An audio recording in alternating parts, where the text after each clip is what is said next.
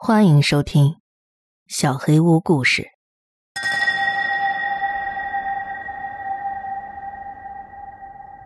别让他们进来。上瘾症逐渐带走了我的妈妈，轻轻的抱着她的身体摇晃，唱着催眠曲，让她倒在床上沉睡。妈妈的后槽牙脱落的时候，她把那颗牙留在了浴缸边上。我七岁的时候，会把妈妈掉了的牙齿收集在一个火柴盒里，把它丢失的部分保存起来，这样，她就不算是永远的失去了它们。或许有一天，我们有机会让他们重新复合。我们的房子在周围塌了下来，我们拼命的爬了出来。天花板被渗水腐蚀多年，楼梯脚已经朽烂了。冬天的时候。暖气片会渗出铁锈，但它依然是我们的家，是安妮让它成为了一个家。我的姐姐安妮会用皱巴巴的绷带给我包扎受伤的膝盖，用不太能加热的微波炉做饭，像个温柔的妈妈一样呵护着我。她给我讲睡前故事，多数是鬼故事。我要是害怕的跑到她床上，她也不会介意。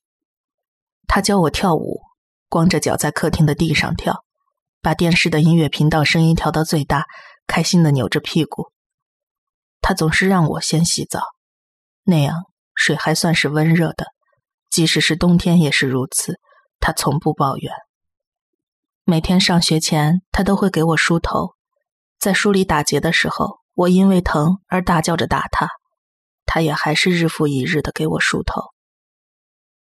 安妮跟爸爸一样是黑头发，虽然我们也不知道她是谁，但我是金头发。安妮渴望成为玛丽莲梦露那样的金发女郎，像妈妈一样。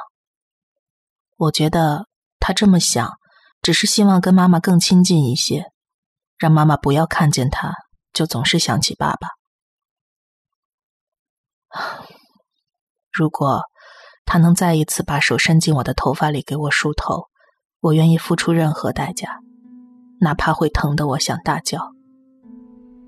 我十八岁那年，他搬到了纽约，再也没有回来。我有时还是会梦到他。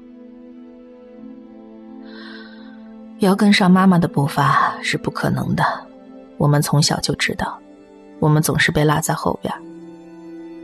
如果他只是喝的微醺，他就会特别特别温柔。会在凌晨三点用煎饼的香味唤醒我们，煎饼上还淋着樱桃味的糖浆。天气好的季节里，如果他喝高兴了，就会给学校打电话，说我跟安妮中暑了，然后开车带我们去海边。我记得九岁那年，我们有一次在海上航行了一整天，回家的路上，我坐在汽车后座，吸吮着手指头上的海盐。安妮那时候把头发染成了金色，是她的闺蜜詹娜在厨房的水槽边帮她染的。我从后座看过去，分不清前边谁是母亲，谁是女儿。收音机开着，窗户摇了下来，把窗外的天空吹了进来。如果他喝得酩酊大醉，他整晚都不会回家。回来的时候。她的头发会像选美皇后一样卷在一起，眼睛呆滞无光，眼周都是晕掉的黑色眼线和大闪片的眼影。有时她一两天都不回家，她从来不告诉我们什么时候出去，什么时候回来。有时我们一觉醒来，发现她不在家，冰箱里塞满了食物。她会在门前贴一张便条，用口红涂出一个吻的轮廓。告诉我们，他很快就回来。有时他会把男人带回家，把桌子上塞满啤酒罐和烟灰缸，整个房间都是烟雾迷离，妈妈就迷失在那层层的烟雾之中。我们用枕头蒙上头睡觉，想隔离掉一直播放到凌晨的音乐声。早上醒来的时候，餐桌对面的陌生男人会问我们：“咖啡放在哪？”如果妈妈喝的太少，她就会崩溃掉。她不买食物来补充冰箱，不停的抽烟，把烟头按在楼梯旁边的墙纸上。她会不睡觉，在家里走来走去，眼睛下边有浓重的蓝黑色黑眼圈，手指关节还会疼痛。他会为了一点点小事歇斯底里的大叫。我记得有一次，我把一点果汁洒到了沙发上，他死死地盯着我，把我从沙发上拖到地上，然后把沙发上每一个垫子都拿下来，带到后院烧掉了。安妮从窗口往外看了一会儿，然后坐到我旁边的地上，背靠着沙发，头枕在我的肩膀上。妈妈喝的太多才是最糟糕的，任何事都会让她疯狂的大笑，笑得太久。直到她的嘴唇开始颤抖，他就会开始对着早餐的麦片粥大哭起来。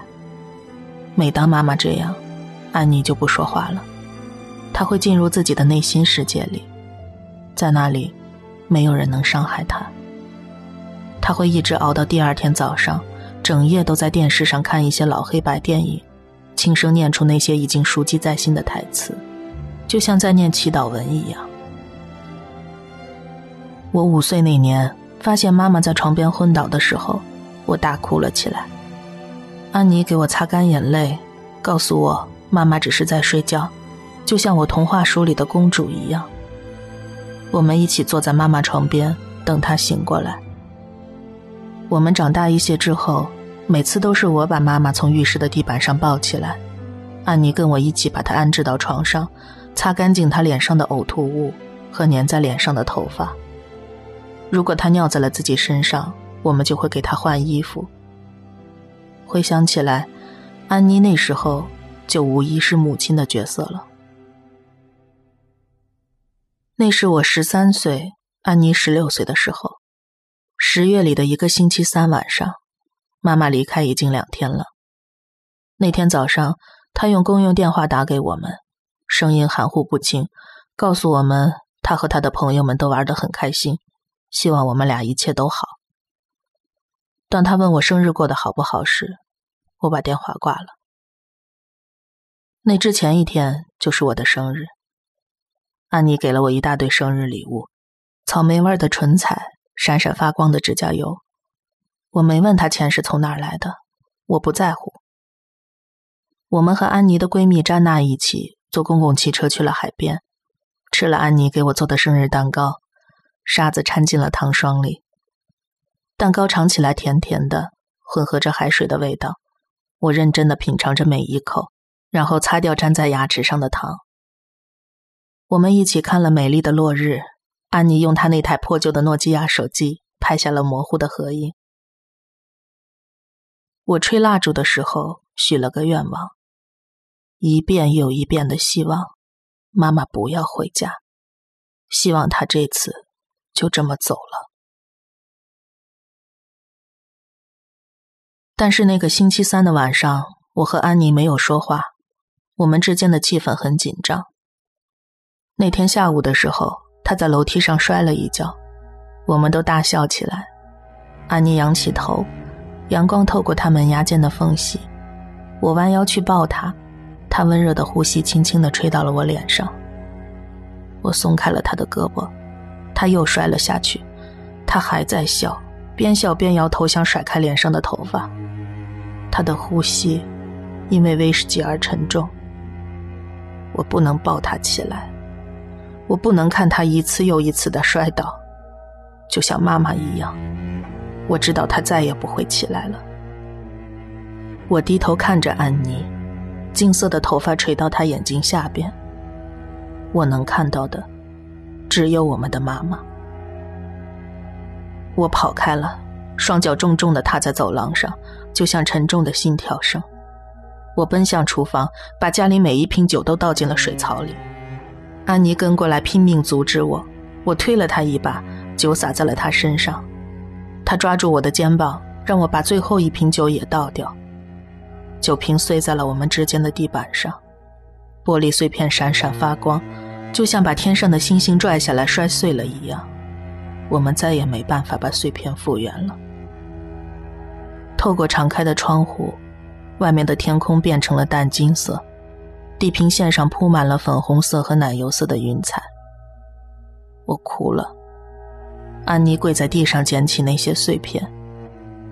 这就是安妮，她总是试图解决问题，尽管已经晚了。食物的香味把我从房间里牵了出来，我的胃背叛了我。安妮做了意大利面，这才是真正的食物，而不是微波炉加热一下的那种。她摆好了餐桌，CD 机上播放着歌曲，安妮一边搅着番茄酱，一边随着音乐轻轻的摇动。我们默默的吃着饭，每吃一口，我就原谅他一份。妈妈从来不做晚饭，或者是我从记事起就最喜欢吃意大利面。又或者是坐到桌子旁吃饭，让我清醒了过来。安妮不是妈妈。洗盘子的时候，一个声音传了过来。当时，一只飞蛾正从玻璃窗上往下爬，我打开窗户，它飞进了黑暗之中。从后院传来一个微弱的声音，像是哭声。我歪着头去听，声音好像是从很远的地方传过来的。我猜，或许是邻居家两岁的孩子米卡在闹脾气，或者是附近那只流浪猫。有时候在街上遇见它，它就会跑过来蹭我的腿要食物。每次我想喂它，安妮就会阻止我。她说：“一旦你开始给予，它们就不会停止索取。”现在回头看，我觉得他说的不是那只猫。安妮打开了挂在门廊上的圣诞彩灯。我们坐在门口的塑料沙滩椅上，望着天空。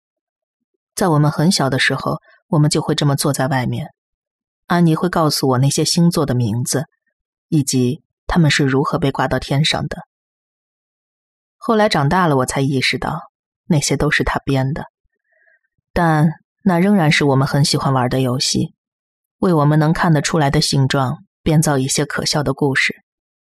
嗯，对了，那边那个是银子弹星，上帝把它从敞篷车里扔了出来，就再也没把它捡起来。当然啦，我说着，挥舞着双手指着电线的上方，就在烟灰缸旁边，是天使们抽烟休息时留下的。没错儿，他们说，你要是对他许愿，所有的梦想都会成真。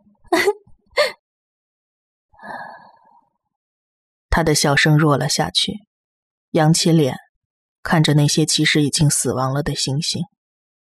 我们祈祷吧，艾米。我们来许愿。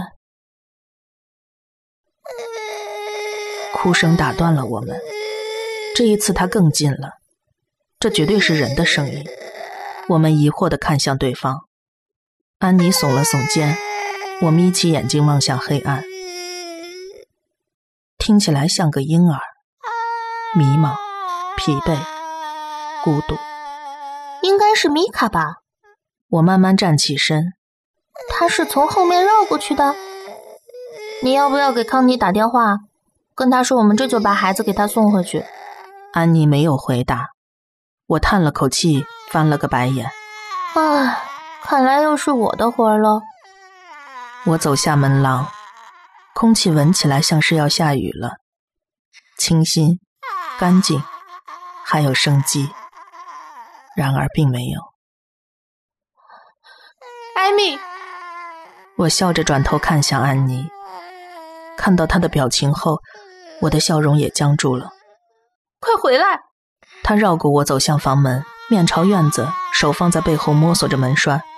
我光着脚踩在泥地里。呆愣在原地，他的眼神一直望着同一个方向。我顺着他的目光看去，篱笆后的灌木丛中蹲着一个人，下巴抵着膝盖，两只胳膊抱着腿。他的嘴张得很大，哭声传出来的时候轻轻张开，然后又缓缓闭上，像个迷失在黑暗中的孩子，也不是像个孩子。像是什么东西在假装是人，模仿着人的声音，在黑暗中张开嘴，又闭上。突然，他挺直了身子，绷紧了仍然被黑影遮住的脸。他又瘦又高，瘦的不像个人，恐慌使我终于动了起来，那是人类还在树上生活时的原始动物本能。我比安妮还快，把她拽进了屋子，砰的一声关上了门，脚链在门上弹跳着。我看着那个人慢慢朝房子走了过来，脚步缓慢。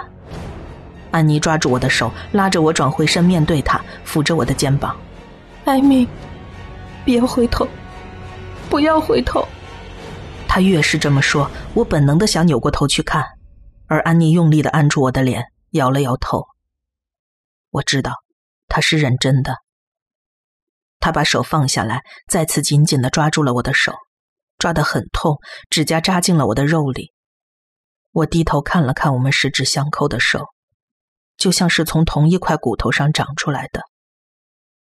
我去，我去叫警察，一切都都会。他声音颤抖着，泪水洒在他的睫毛上，像下雨一样毫无征兆的滴落下来。而安妮从来没有哭过。你的手机在门廊上，他低声的说着，我感觉胆汁仿佛涌上了我的喉咙。而他的手机在楼上充电，一阵轻轻的哒哒哒的声音打破了寂静。安妮转向窗户，她的眼睛竟然如此之大。那是一个人的前额，缓慢的，一遍又一遍的撞在玻璃上的声音，声音还在加速，越来越快，越来越重。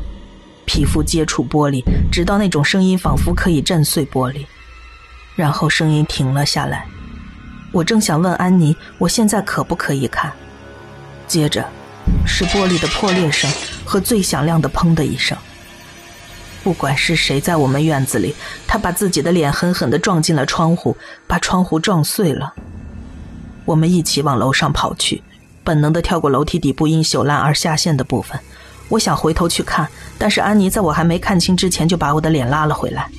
我们跑进洗手间，把门锁上，玻璃破碎的声音又一次传来，一声细细的哭泣声，像一个婴儿在呼唤他的母亲，回荡在走廊里，困在墙壁和锁着的门之间。安妮把背靠在门上，脚卡在浴缸上，把门抵住，手里抓着她从厨房里抓来的刀。我学他的姿势，跟他肩并肩的坐着。楼梯上响起了缓慢的脚步声，缓慢而随意。哭声变成了嘲笑，如果那算是笑声的话。先是一阵尖利的声音，然后是咯咯的笑声，音调很高，又突然停了下来，然后重新开始。楼上第一扇门是我的卧室，我听到他砰的一声打开的声音。他在找我们。我懒得去擦眼泪，任他们滴落。安妮站了起来，双手撑在门上。第二扇门也被砰的一声打开了，是妈妈的房间。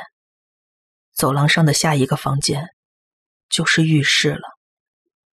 安妮把我拉了起来，把刀递给我。我摇了摇头，把刀推了回去。我不想用到它。安妮把刀塞到我手里，拇指压在刀刃上，流血了。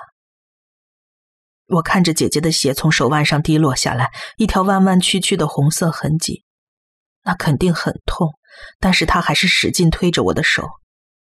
我接过了刀，有什么东西撞在了妈妈房间和浴室共用的墙上，接着是一声尖锐的哀嚎。我屏住呼吸。感觉到我的心在喉咙底部跳动，那是一种疯狂的感觉。我去我的房间拿电话。我拼命摇头，想阻止他。安妮用手捂住我的嘴，我能尝到她手上的血，咸而甜，就像海边的生日蛋糕。别说了，我去拿电话，我去报警，会没事的。我又摇了摇头。艾米，艾米。这是唯一的办法。我出去之后，你把门锁上，任何人叫都不要开，发生任何事都不能开。我也不行，不要给任何人开门。你听到没有？你答应我，你答应我。我摇了摇头。安妮把她的手塞进了我的嘴里，把我的嘴唇压到了牙齿上，我痛得眼泪直流。好，我答应你。隔壁房间有东西打碎了，安妮抚去我脸上的头发，轻轻的塞到我耳朵后面。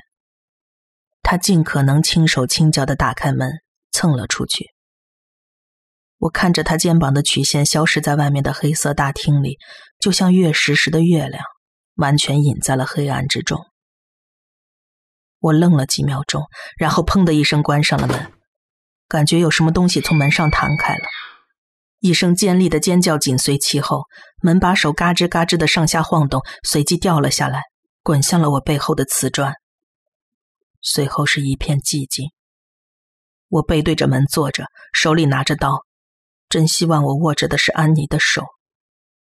门外还是一片寂静，只有我的呼吸声填满了整间浴室。嗯，一个声音从门口传来，我吃了一惊，双手攥紧了刀。亲爱的，怎么了？妈妈，妈妈，是你吗？我抱着自己蜷缩成一团，努力压制着自己发抖的身体。亲爱的，是妈妈，没事的，你开门。没事啦，你让我进去。门把手又响了起来，只是比刚才声音要小很多。让我进去吧，没事的。他砰砰的敲门，我抓紧了门栓。亲爱的，我很抱歉，错过了你的生日。对不起，宝贝，我是个糟糕的妈妈。求你了，求你让我进去吧，宝贝。妈妈真的很抱歉。我闭上了眼睛。他听上去真的很伤心，很失落。我只是想让他抱着我，就像我很小的时候从秋千上摔下来擦伤了膝盖时那样。也许这次他真的知道错了，也许他是认真的，也许一切都会好起来的。我的手又伸向了门栓。没事了，艾米丽，让我们进去吧。是安妮的声音。温暖而温柔，我的手僵在了门栓上，更紧的抓住了那把刀。安妮从来不叫我的全名。一只手砰砰的敲着门，门把手咯咯作响。Emily，让我们进去。安妮的声音变得低沉，带着喉音，接着又是先前那种尖利的笑声。让我们进去，让我们进去。让我们进去，让我们进去，让我们进去。一遍又一遍，他的拳头在门上敲着。我想到了恶魔和怪物，那些睡前故事里会从床底下爬出来的怪物。那不是我姐姐，也不是我妈妈。让我们……我双手捂着头，隔着门尖叫。我爬进浴缸，蜷缩成一团，抱着自己，手里拿着刀。我不知道门外是什么，但肯定不是安妮，不是我换电视机频道时对我大吼大叫的那个声音，不是给我唱生日歌时的那个声音，不是我考试没考好时还说我很聪明的那个声音，不是为我读那些永远睡不醒的公主故事的那个声音，他不是人类。楼下传来砰砰的响声和叫喊声，后边跟着奔跑的人的脚步声。一声低沉的喝声响彻整个房子，充满了整个房间，直到我感觉到自己被各种声音淹没了。然后门被踢开，我尖叫着，捂着眼睛，等死。一双胳膊伸向了我的肩膀，把我从浴缸里抱了起来，带着我离开了浴室。被抱下楼时，我睁开了眼睛，地上满是长长的指甲抓痕。枕头被撕开，填充物洒满了走廊，就像下了雪一样。